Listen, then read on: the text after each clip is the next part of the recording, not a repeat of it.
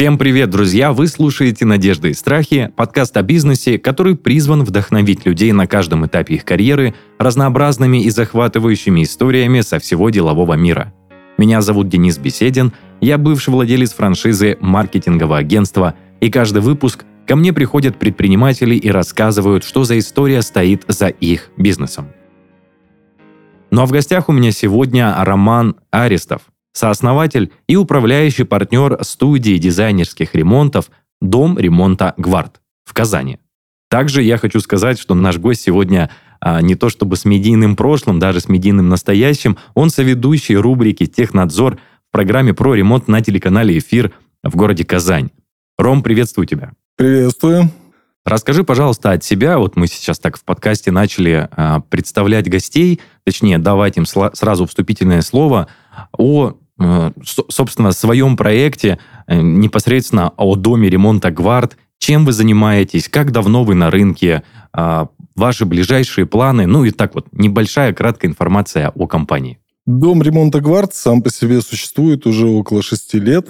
Э, мы специализируемся на дизайнерских ремонтах квартир и коттеджей. Делаем это качественно, профессионально. Не всегда дорого, но стремимся к этому. Вот. Ну, ключевое мы даем людям именно э, то, что они хотят в полном объеме.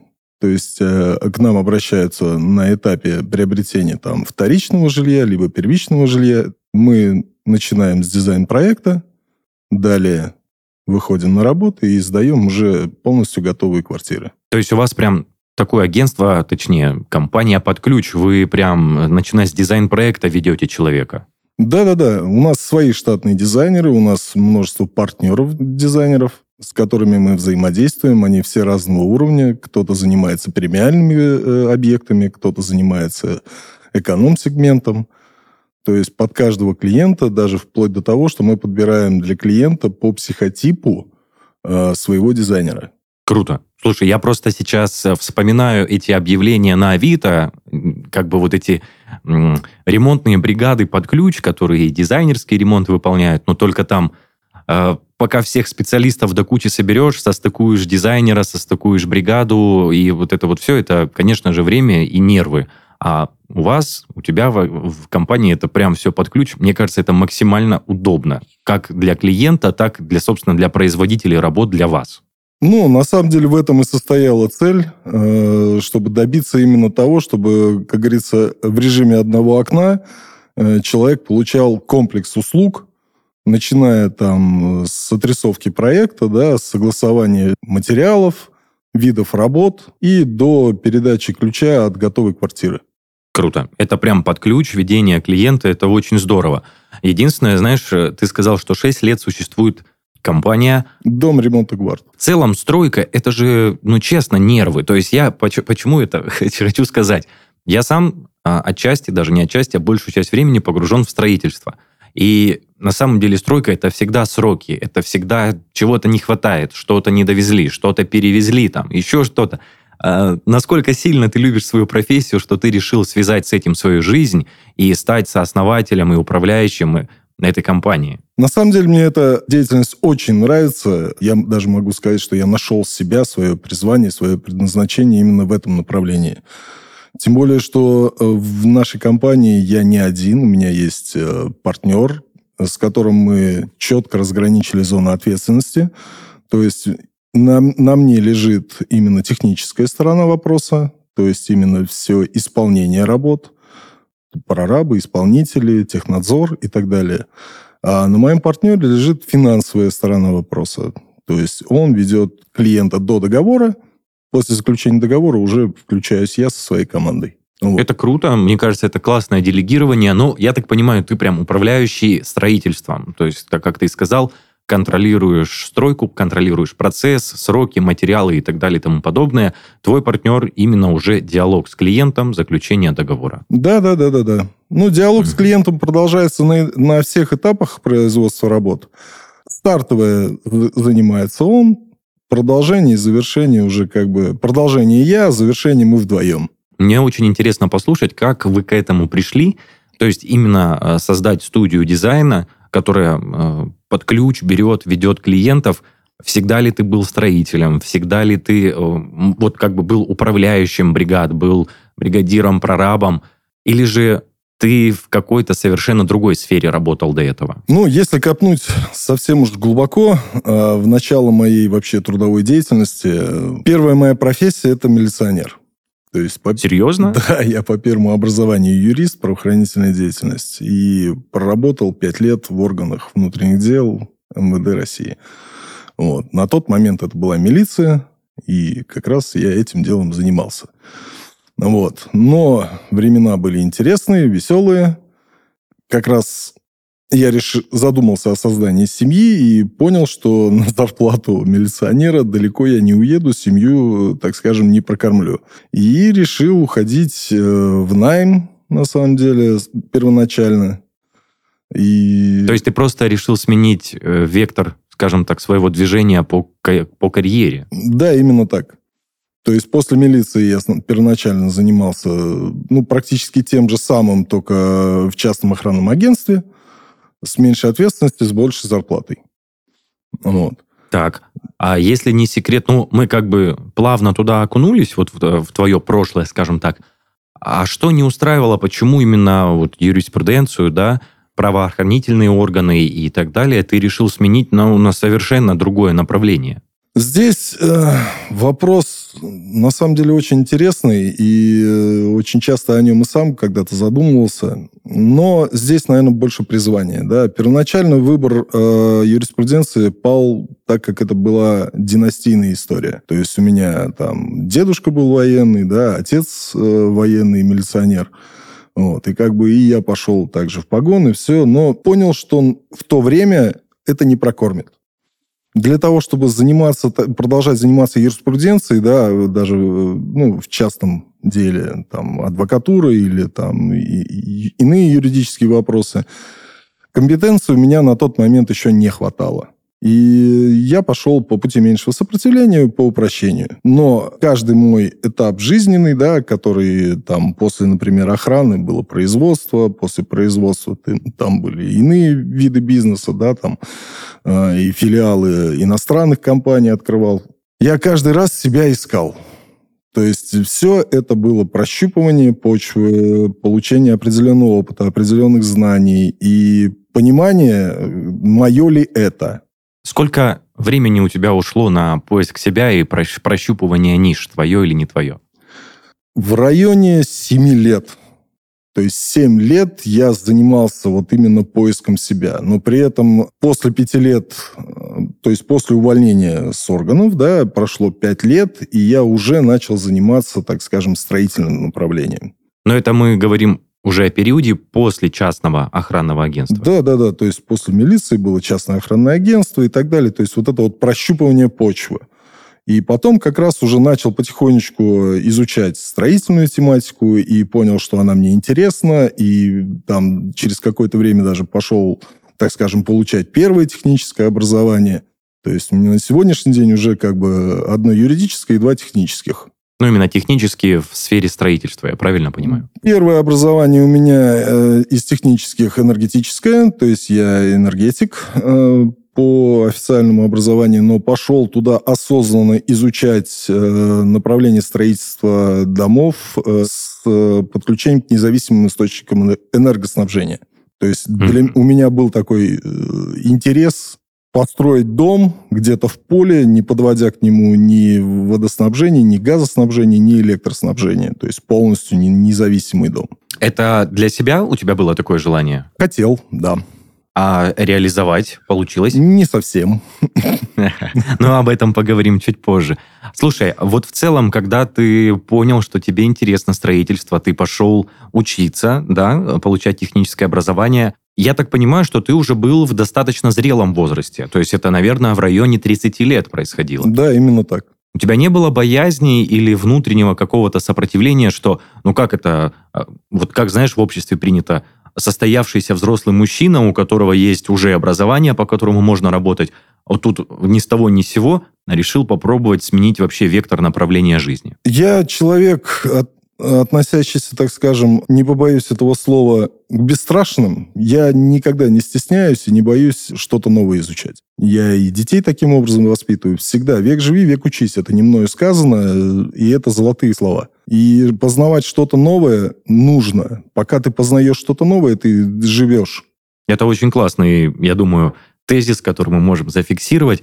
А, хорошо, а можно чуть поподробнее мы пообщаемся о том моменте, когда ты был в частном охранном предприятии, агентстве, если не ошибаюсь, ты сказал, что далее было открытие какого-то производства. Я трудоустроился в компанию, которая занималась производством автомобильных стекол. Кстати, я для наших уважаемых слушателей забыл упомянуть, что ты автор, прости, не могу дословно воспроизвести, какой-то особой технологии автомобильных стекол. Да, это были дела давно минувших лет я внедрил, так скажем, э, определенный ноу-хау на тот момент, который позволил увеличить срок службы стекол э, ну, в разы. Потому что э, там отдельные рекомендации были по стеклам, как по толщине стекла.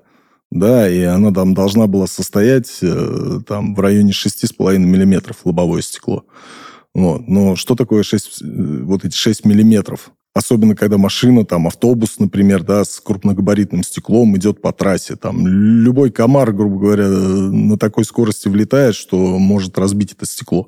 А что предложил ты? Просто мне банально интересно, вот человеческий интерес. Я стал использовать э, вместо двух одинаковых стекол, то есть вообще что такое триплекс, да, это внешнее стекло, прослойка э, полимерная, да, и внутреннее стекло, то есть компо- композит своего рода, да, стеклянный. Вот. Я уменьшил внутрь...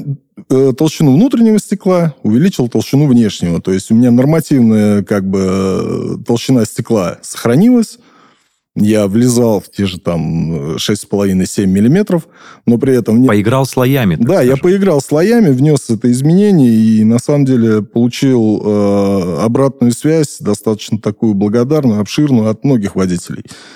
Потому что нежели ты меняешь там достаточно большое и дорогое стекло там каждые полгода, или ты поставил и два года ездишь с этим стеклом, оно целое. Классно, звучит очень очень вдохновляюще. Так, слушай, ну звучит тоже хорошо. Ты устроился на производство. Ты блеснул там своими знаниями, умениями и смекалкой. Казалось бы, продолжай развиваться в этом направлении. Что пошло не так? Как мы знаем, ты сейчас не работаешь на заводе по производству автостекол. Там очень сложная история, но если, так скажем, ее упростить, это была не моя компания до определенной степени я развил эту компанию, не увидел благодарности в этом э, направлении и решил искать себя в другой сфере. Окей. Ром, я у тебя хочу уточнить, на тот момент, когда ты уже прошел э, какой-то период работы в милиции, в полиции, э, в частном охранном агентстве, вот так на производстве, у тебя не было мысли, что вот ты все-таки хочешь стать предпринимателем? Или в целом тебя устраивало работать ну, в хорошие компании под эгидой правильного, грамотного руководителя. Э, не было ли тогда вот этих мыслей и задатка предпринимателя? Именно в компании по производству вот, э, триплекса, да, именно там я и родился как предприниматель на самом деле. Расскажи поподробнее, вот что ты подразумеваешь под рождением предпринимателя, что с твоим мышлением происходило. Мы чуть-чуть поглубже эту тему разберем. На первоначальном этапе я пришел в компанию банальным установщиком окон. То есть я был физически крепким молодым человеком, э, как раз такой и требовался на тот момент э, в компании. Я пришел и ставил автомобильные стекла. Но при этом я наблюдал, как происходит процесс этого производства. То есть я учился, э, как резать стекло, я учился работать с печью, учился, как делать из обычного стекла триплекс. И вот этому всему я наблюдал произошел такой момент переломный в этой компании, когда приехал достаточно сложный автобус, старый, с большими загибами, и специалисты, которые на тот момент работали в компании, с этим заказом не справились. То есть было очень много брака, очень много дефектных стекол. Ребята просто поняли, что они тут уже брака сделали гораздо больше, чем продаж... розничная цена этой продукции. И они дружно взяли и не вышли на работу. В смысле, просто... Просто испарились, назовем это так. На телефоны не отвечали, все, и так сложилось, что я-то на работу пришел, моя ответственность, так скажем, на высоте. Приехал учредитель, а я там один. Он такой, блин, ну все, решил деньги отдавать водителю. Я говорю, слушай, ну давай вдвоем попробуем, не один же вдвоем. Ну и все, попробовали. И, и с первого раза самое интересное, это, ну, это счастливый случай, да, там, удача. С первого раза это стекло у меня получилось. Просто я его делал не на автоматике, а я думал, как его сделать. И, соответственно, э, результат не заставил себя ждать. То есть мы вдвоем с учредителем отпустили довольного водителя со, стеклен, со стекленной техникой. Вот. И после этой ситуации мне предложили как раз возглавить эту компанию. То есть стать генеральным директором. На что я, естественно, Вот именно согласился. триплекс по производству стекла. Да.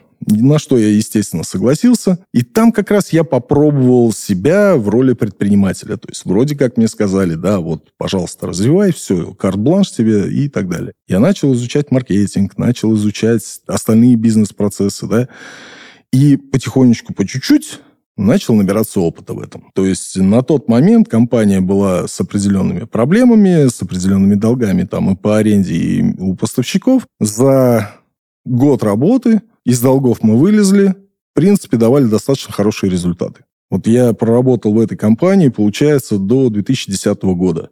Она вышла на безубыточность, э, процент брака был уменьшен, э, срок службы изделий был увеличен. Мы вышли на, в том числе, международный рынок. У нас были заказы с Арабских Эмиратов. В Арабские Эмираты мы поставляли э, триплекс для яхт. У нас приезжали с Белоруссии, из Казахстана автобусы, даже с Бора приезжали Бор – это стекольная столица России, да, там такого рода микрозаводов много, но люди приезжали к нам, как раз вот эта слава того, что у нас крепкие, надежные стекла, она очень хорошо разошлась по России. Слушай, ну я прости, что перебиваю, звучит очень перспективно. Ну, то есть ты управляющий, генеральный директор компании, который ведет ее вперед, набирает обороты, и ты прям очень классно прогреваешь к тому, что что-то сейчас произойдет. Ну, то есть, как будто бы что-то тебя там не устроило. Жадность. Но, к сожалению, но не моя. Естественно, я как бы понимал, да, на, на этапе, когда это все начиналось, то есть я там получал опыт, знания и так далее. Но когда я видел, что я даю э, своими действиями результат, и достаточно неплохой результат, да, э, я все-таки рассчитывал, что, ну, как-то это аукнется на полноте кармана. К сожалению, этого не произошло, и энтузиазм начал иссякать. И параллельно с этим я уже начал думать о том, что ну, что-то надо свое уже делать. То есть открывать аналогичное производство, да, ну, да, я бы мог, но оно требовало вложений, которых я на тот момент не имел. Я пошел просто изучать продажи. И как раз после, так скажем, завершения своей деятельности в рамках производства стекла, я открыл представительство немецкого и американского концерна Персента в Татарстане. Вот. И как... давай, давай сейчас поставим на паузу. У меня есть один вопрос угу. касаемо твоей работы именно в компании Triplex, да? Я правильно ее называю? Эйлер, да. Эйлер. По, по производству а, Триплекса. Угу. А, самый мой первый вопрос, который вертится на языке. На должности генерального директора, на должности управляющего, тебя устраивала мотивационная денежная часть, то есть твоя заработная плата, или все-таки ну, то есть тебе хотелось больше, хотелось так, больше. тебе было недостаточно. Хотелось больше. Именно в этом-то и был вопрос. То есть хотелось больше, но больше э, мне не готовы были дать. В найм больше не возвращался с того момента? Нет, у меня были такие прецеденты, э, ага. но э, это мой подход к бизнесу. То есть моя, мой, моя особенность, э, на самом деле, перед стартом своего бизнеса, да, я стараюсь устроиться в найм в аналогичный бизнес. Так, расскажи поподробнее, ну вот период с момента открытия представительства, что происходило дальше? Ну, представительство не прос... Э, долго не просуществовало, санкции сработали, американцы э, там приняли решение, что представительства в России больше не должно быть, потому что там были введены против России санкции в отношении там продовольственных товаров. Ну, то есть просто не завозили, да? Да, они просто отказались взаимодействовать с нами, как бы, при том, что благодаря им были разорваны достаточно серьезные контракты. Это, э, этот концерн занимался защитными покрытиями для любой поверхности. То есть от, от грязи, от краски, там антивандальная тематика. Вот. И как раз э, на городскую администрацию, с городской администрацией был выигран тендер на защиту там столбов, да, там от объявлений, чтобы объявления не клеились, чтобы граффити не рисовали на стенах. То есть вот произвести защиту некоторых поверхностей.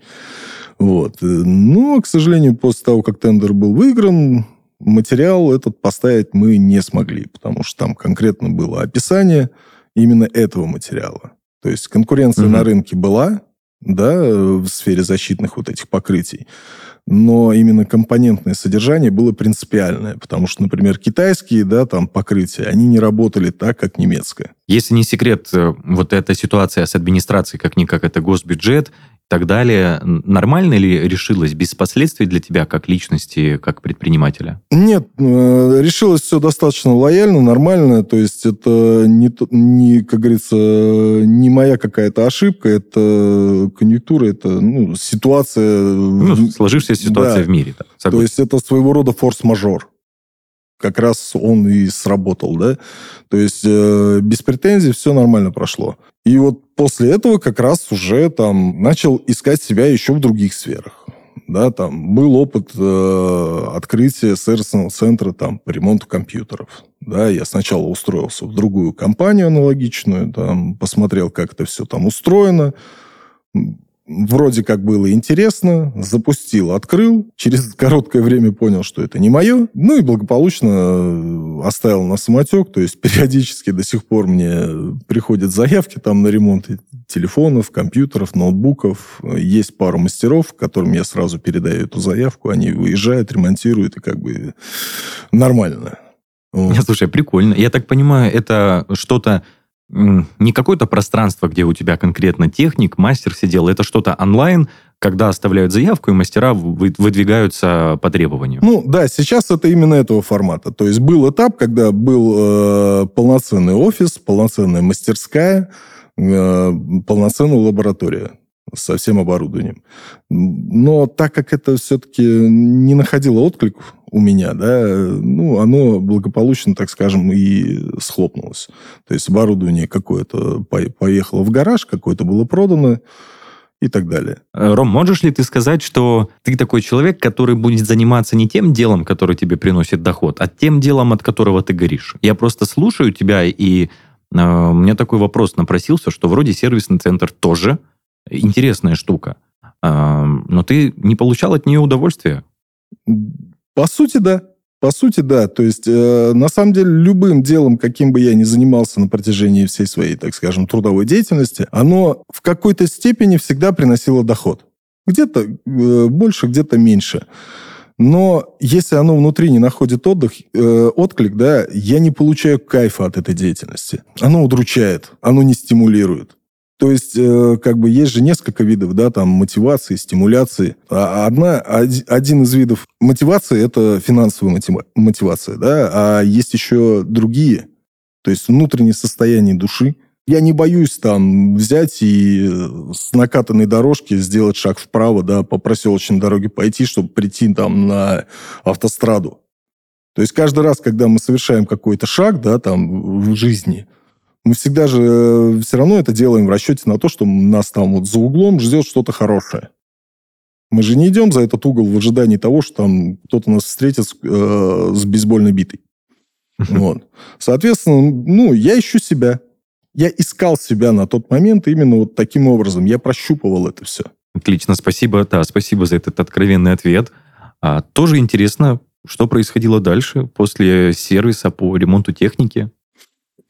Параллельно с сервисом по ремонту техники я э, как раз изучал уже строительное направление. Ты это просто для себя сделал? То есть, э, как ты сказал, ты искал себя, и одна из ниш, которая тебе стала интересна, это строительство, и ты погрузился углубленно в изучение э, этой непростой науки.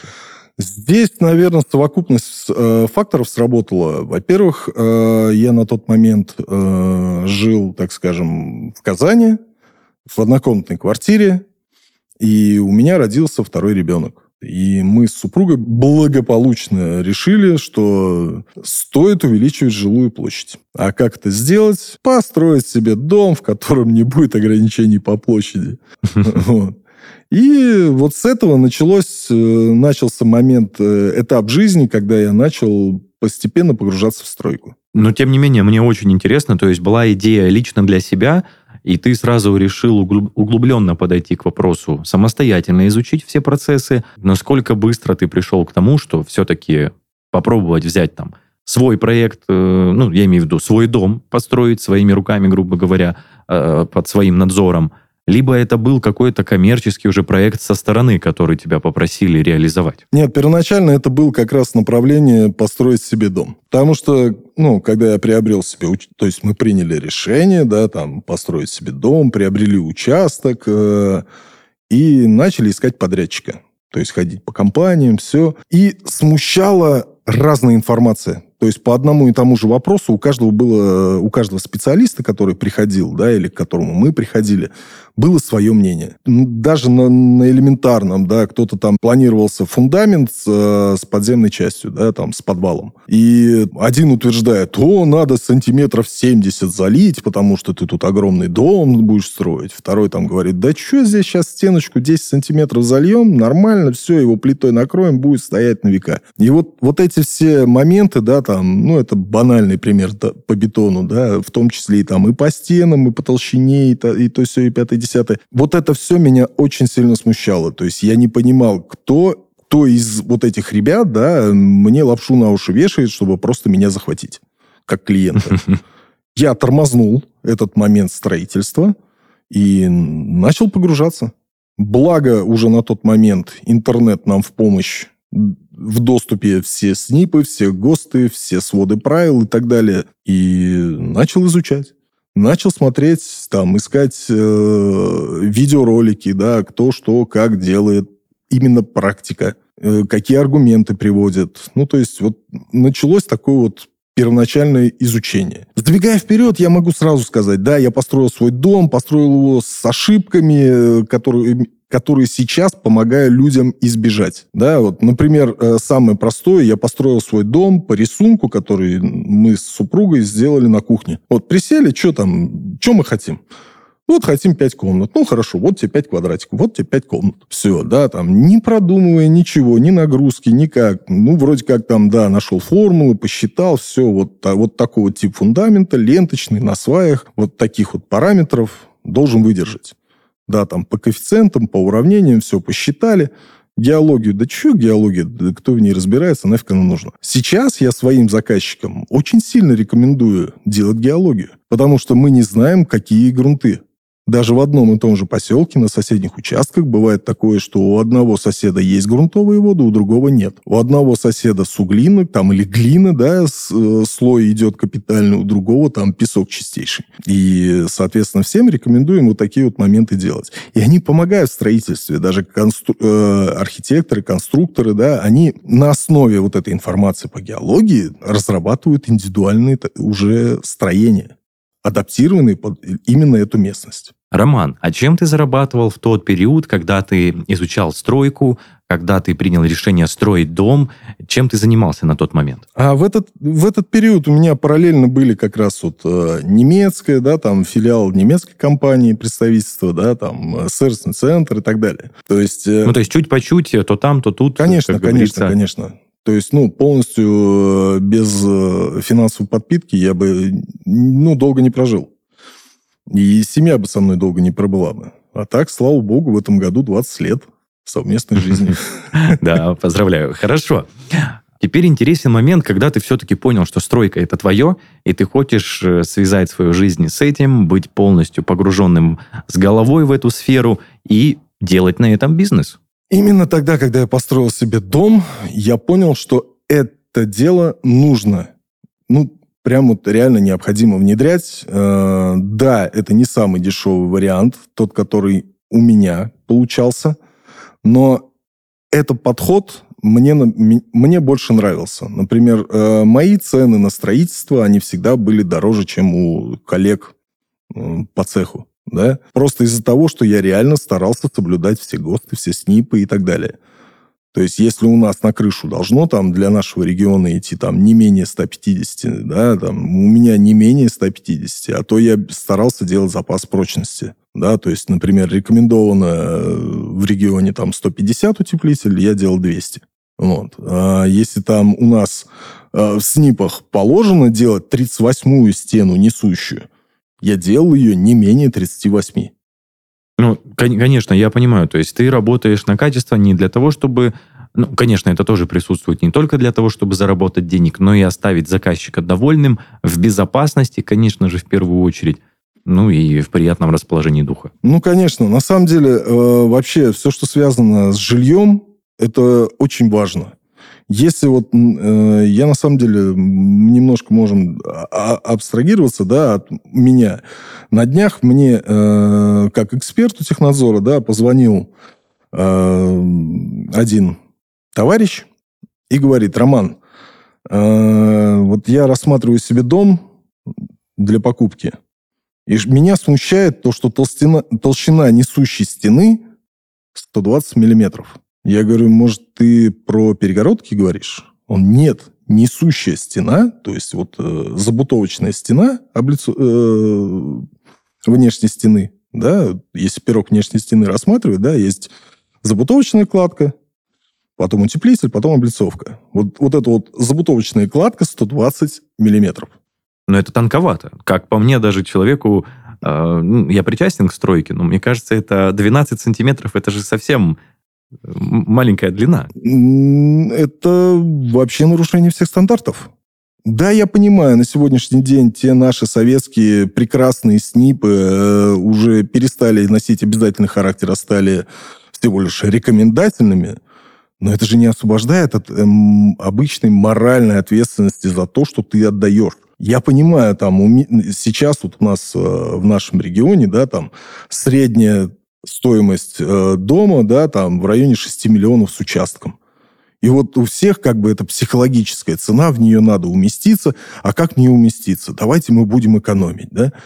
Значит, хлеб дорожает, да, там бензин уже почти в два раза подорожал с момента, когда там лет э, пять назад э, дом стоил 6 миллионов, и он сейчас стоит 6 миллионов. Как? Вы уменьшили свой доход или стали меценатством заниматься? Нет. Вы ухудшили качество. Вот я на согласен, такие компромиссы согласен. с собой не иду, и те коллеги, которые, так скажем, э, с которыми я общаюсь, они также придерживаются того, что так не должно быть. Да, в этом доме будет тепло. Потому что вроде как они утепление там 150 делают. Но несущая способность-то где?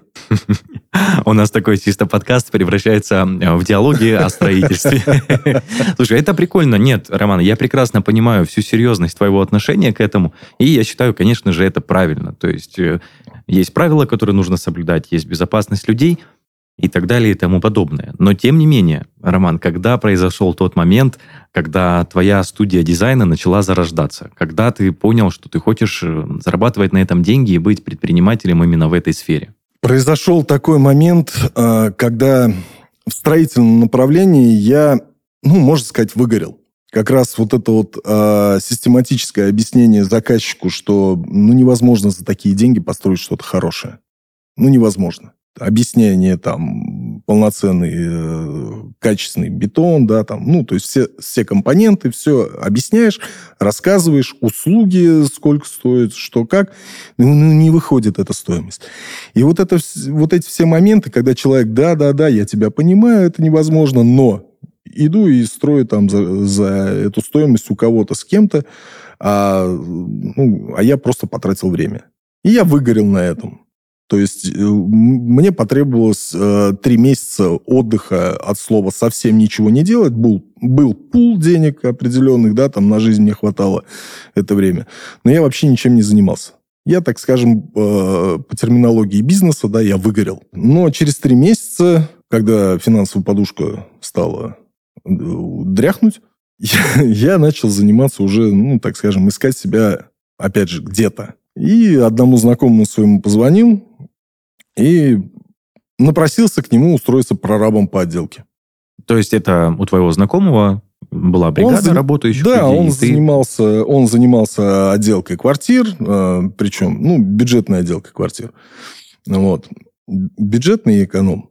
Да, вот так. Ну, то есть стан- стандарт и бюджет. Вот, назовем так. Вот. А, и я ему предложил, то есть, возьми меня, я, ну, там, мне нужно определенный заработок. Я на тот момент еще не думал ни о чем глобальном. То есть, мне вот надо было где-то поработать, где-то заработать. И когда я начал это делать, я почувствовал вот именно эстетический кайф, назовем так.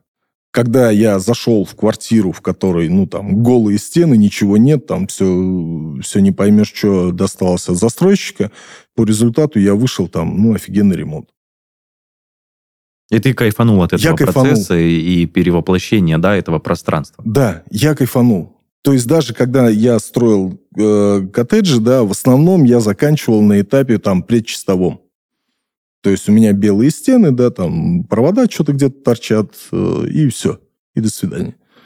А здесь я увидел конечный результат. И именно этот результат, и, так скажем, горящие глаза, и люди увидели, что это реально офигенно качественно сделано. Да, они там где-то что-то вынуждены были переплатить, потому что я нашел какие-то дефекты, так скажем, у застройщика, которые не заметили приемщики, да, но мы их исправили, и результат вообще был бомбический. Так, это круто, но все-таки э, момент основания дизайн-студии, момент твоего, твоей, твоей деятельности как предпринимателя, когда, собственно, начался? Вот, как раз после того, как я, э, я в, э, в роли прораба завершил два, две квартиры, два объекта, и я понял, что это меня, ну, я от этого кайфую, причем именно от технической э, стороны вопроса. Не опять взаимодействовать там с клиентами, там, купи у меня за 6 рублей, нет, я куплю у тебя за 5. А именно, не касаясь вообще финансовой стороны вопроса, я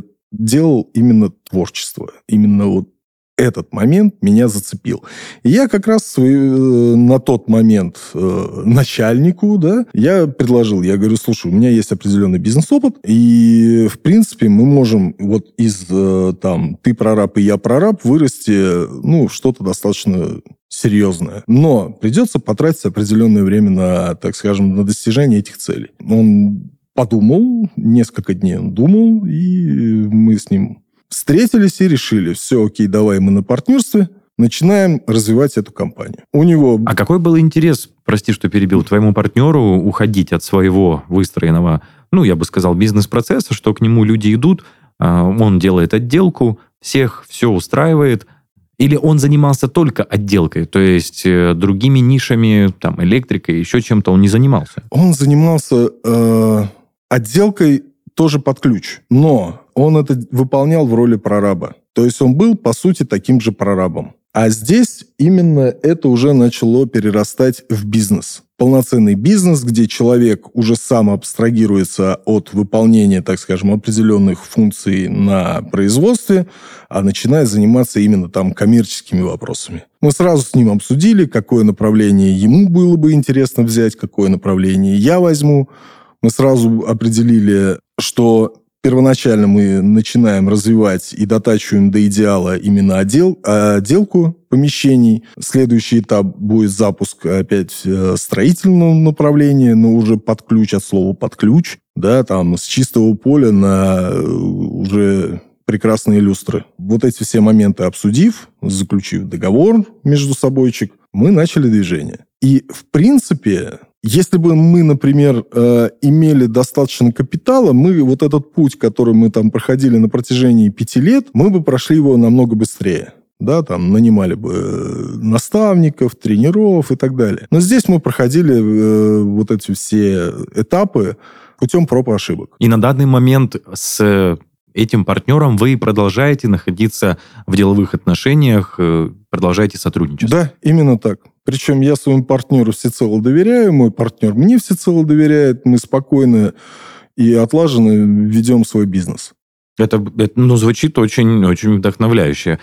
Напомни, пожалуйста, вот компания, точнее, э, студия дизайнерского ремонта, дом ремонта «Гвард», она существует 6 лет. Но до ее открытия, до ее основания тоже, да, я так понимаю, был период, когда вы как раз эти бизнес-процессы и выстраивали? Ну, Или все-таки по отдельности. уже это выстраивание было после открытия компании? Каждый из нас получал свой опыт.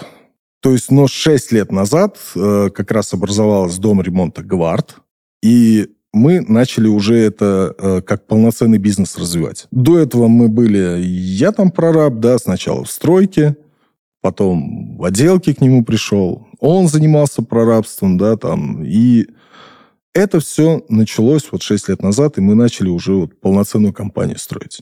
Слушай, отлично. У нас на самом деле остается не так уж и много времени, но я бы хотел еще задать вопрос а, про собирание команды. Да? Ты говорил, что у вас есть дизайнеры, у вас есть, наверное, постоянные ваши рабочие, ваши монтажники, отделочники, плиточники и так далее. Насколько сложно подбирать людей в такой непростой нише? Как-никак строительство, оно всегда связано, ну, скажем так, с непростыми людьми, которые могут не выйти на работу, прости, пожалуйста, условно забухать, еще что-то, еще что-то. А насколько сложно было выстраивать э, команду внутри компании «Дом ремонта Гвард»? Это самый прекрасный вопрос и, на самом деле, самая большая боль. Мы по сей день продолжаем собирать команду. То есть э, я вообще предполагаю так, то, что процесс найма э, сотрудников, он в нашей нише никогда не завершится. Потому что даже там супер классный специалист, будь то прораб, будь то исполнитель, он в определенной степени через какое-то время устает и выгорает. Ну, не все выдерживают этого темпа. Тем более у нас полноценный технадзор. То есть сегодня модно стало вот там писать в рекламе технадзор. Но полноценного технадзора мало у кого. Я так подозреваю, что вы штрафные санкции вводите против ваших, точнее, если исполнитель накосячил, то, скорее всего, как-то штрафуют. Офигенный вопрос. Я прошу за, прощения за свой французский. Нет. На самом деле это стереотип. Почему-то люди считают, что технадзор нанимается для того, чтобы им не заплатить. И я очень часто и даже на свои там э, ролики, которые в соцсетях выкладываю, вижу там, вот вы это ищете там досконально для того, чтобы там не доплатить кому-то денег. Нет, абсолютно не так функция технадзора в моей компании, в нашей компании, да, в Дом ремонта Гвард, именно найти какие-то дефекты, которые необходимо исправить. Их исправить, тем заплатить столько, сколько он заработал, ни, никого не оштрафовав. И не вернуться по рекламации. Основная функция технадзора в этом и заключается. Он ни разу не враг ни клиенту и ни исполнителю. Технадзор – это тот человек, который помогает и и первым, и вторым. Добиться результата, который не потребует потом этого исправления. На самом деле, Роман, я работая 8 лет в стройке, а, я сейчас совсем по-другому посмотрел на эту ситуацию. Я не могу сказать, что я всегда считал, что технадзор создан для того, чтобы лишить какой-то премии, какого-то исполнителя за его косяк. Но вот именно в таком преподнесении, которым, который сделал ты, я никогда не рассматривал функцию технадзора. Это действительно звучит круто, это прям премиально звучит, понимаешь? Я по-другому не могу. Но это так и есть. Вот в нашей компании это так и есть. То есть, э, если вот данный эфир слушают мои ребята, они подтвердят. Мы не штрафуем. Круто. То есть, если мы договорились, например, да, вот за определенную работу человек должен получить 100 тысяч, допустим. Приходит технадзор, принимает эту работу, находит какие-то дефекты. Если исполнитель может эти дефекты исправить, он их исправляет. Если он может их исправить безоплатно, прекрасно. Если ему потребуются какие-то расходы, печально, но эти расходы долж, должен понести исполнитель. Всего лишь. Но это не штраф. Понимаю, понимаю, о чем ты говоришь. Окей, Роман, мы двигаемся, в принципе, к последнему вопросу и традиционному вопросу подкаста «Надежды и страхи», ты, пройдя такой достаточно колоссальный путь, э, совмещая найм, совмещая свое производство, свое представительство и все-все, что ты прошел, дай, пожалуйста, от себя три совета, топ-3 совета начинающим предпринимателям, какими э, качествами, какие функции в себе нужно развивать предпринимателю, чтобы его бизнес, э, его жизнь была успешной, чтобы его проекты, его дело процветало – и он двигался только вперед. Самое главное, э, самый главный совет, да, который я бы хотел дать, это, ребята, надо действовать. То есть можно тысячу раз на бумаге там что-то написать, там с разных сторон на эту бумагу посмотреть и ничего не сделать. И результата не будет. Если вы хотите чего-то добиться, надо действовать. Надо делать, и это принесет результат. Это первое. Отлично, отлично. Второе. Не бойтесь учиться я бы даже перефразировал, наверное, нужно учиться. Это обязательно. Даже дети, когда мне говорят, пап, ну зачем нам учить там ну, какой-то предмет? Я им задаю элементарный вопрос. Я говорю, вот назови тот предмет, который ты считаешь ненужным. Да, там, например, геометрия. Я говорю, ну смотри, вот в моей, в моей деятельности нужно вот сейчас что-то выполнить, какую-то работу, да, там, в отделке.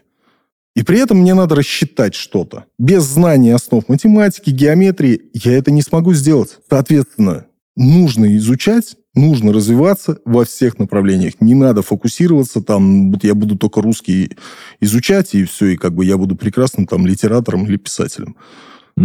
Вот. Нет, надо развиваться во всех направлениях. Окей. И третий совет. И третий. Э, не бойтесь партнерства. Сейчас очень, очень многие сложившийся стереотип пытаются, так скажем, транслировать в массы, да, там, э, если хочешь добиться чего-то в бизнесе, добивайся этого сам. Нет, я крайне с этим не соглашусь. У меня есть конкретный шестилетний опыт партнерства с человеком. И я доволен этим. У нас четкое разграничение зон ответственности. Четкое понимание, кто за что отвечает, кто какие моменты должен исполнить. И в этом мы в два раза сильнее, чем один какой-то человек.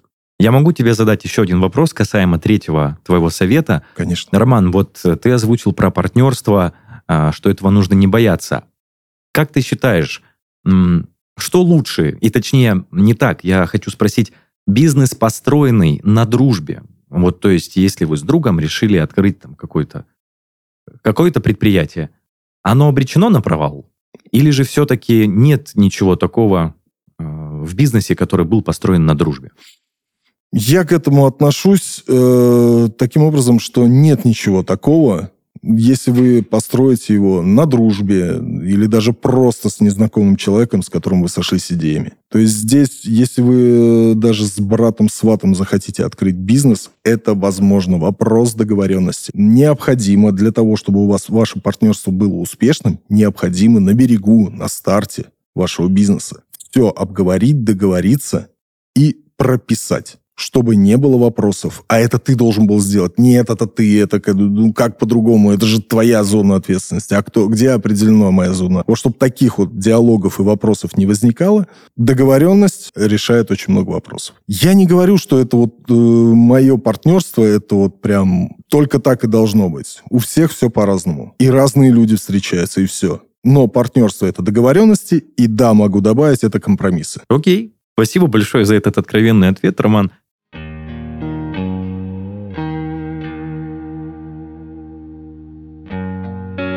Друзья, мы, в принципе, можем потихонечку завершать наш подкаст. Это были «Надежды и страхи» и его ведущий Денис Беседин. В гостях, напомню, у меня сегодня был Роман Арестов, сооснователь и управляющий партнер студии дизайнерских ремонтов «Дом ремонта Гвард» в Казани. Оставляйте комментарии к выпускам в наших группах и пабликах во всех социальных сетях. Также заходите слушать и смотреть нас на всех популярных музыкальных платформах и видеохостингах – ну а если хотите стать гостем нашего подкаста, пишите на почту heysobachkaredbarn.ru. Всем пока-пока. Роман, спасибо тебе большое. Благодарю всех за внимание. До свидания.